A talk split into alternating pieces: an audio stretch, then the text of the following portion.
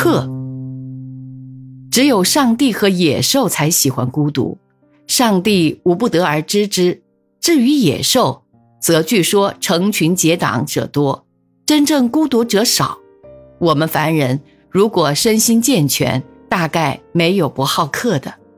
以欢喜幽独著名的 s a r o n 他在树林里也给来客安排的舒舒帖帖。我常幻想着风雨故人来的境界，在风飒飒雨霏霏的时候，心情枯寂，百无聊赖。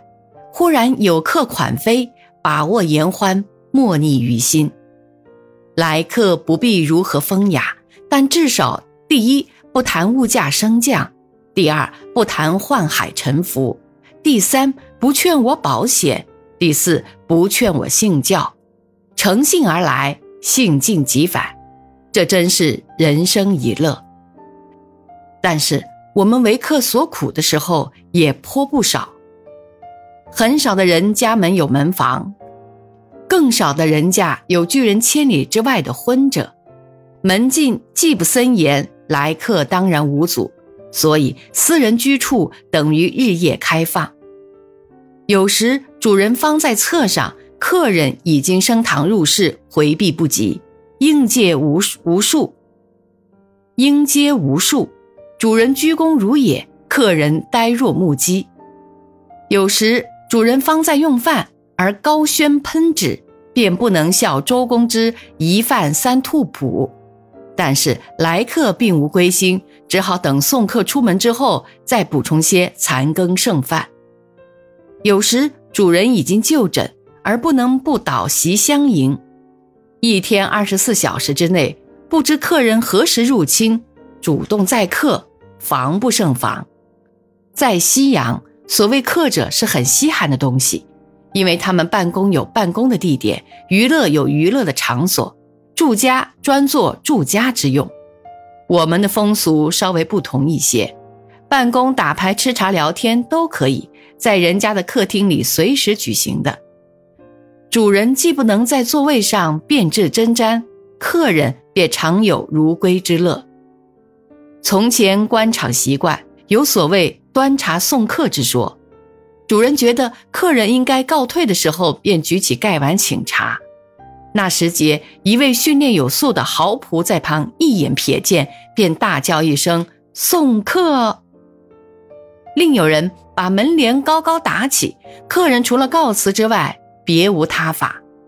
可惜这种经济时间的良好习俗，今已不复存在，而且这种办法也只限于官场。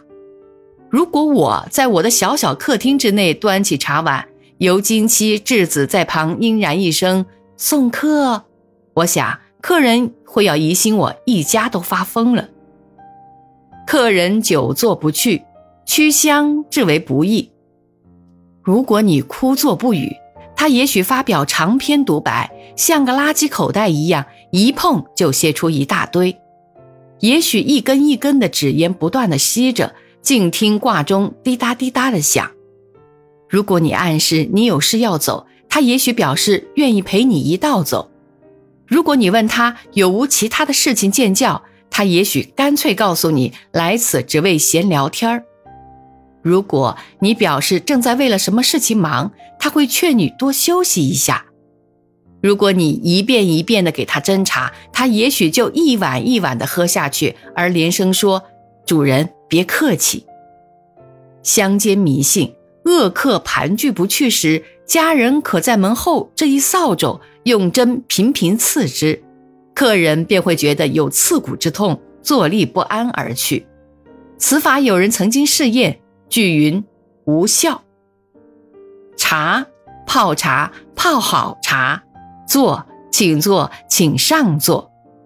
出家人有如此事例。在家人更可想而知，但是为了常遭客灾的主人设想，茶与坐二者常常因客而异，盖亦有说。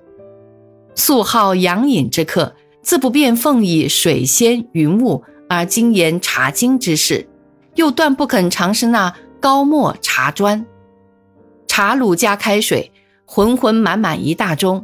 上面泛着白沫或啤酒，或飘着油彩如汽油，这固然令人恶心。但是如果明茶一盏，而客人并不欣赏，轻咂一口，中原上并不留下芬芳，留之无用，弃之可惜，这也是非常讨嫌之事。所以客人常被分为若干流品，有能启用平素主人平时自己舍不得饮用的好茶者，有能享受主人自己日常享受的中上茶者。有能大量取用茶卤冲开水者，想以玻璃者，视为未入流。至于坐处，自以直入主人的书房绣打者为上宾，因为屋内零星物件必定甚多，而主人略无防闲之意，于亲密之中尚含有若干敬意至此。做客至此毫无遗憾。次焉者，廊前檐下随处皆见，所谓。班机道故了无痕迹，最下者则速入客厅，屋内只有桌椅板凳，别无常物。主人着长袍而出，寒暄就坐，主客均客气之至。在厨房后门屹立而谈者，是为未入流。我想此种差别待遇是无可如何之事。我不相信孟尝门客三千而待遇平等。人是永远不知足的，无客时嫌沉寂，有客时嫌烦嚣。客走后扫地抹桌，又另有一番冷落空虚之感。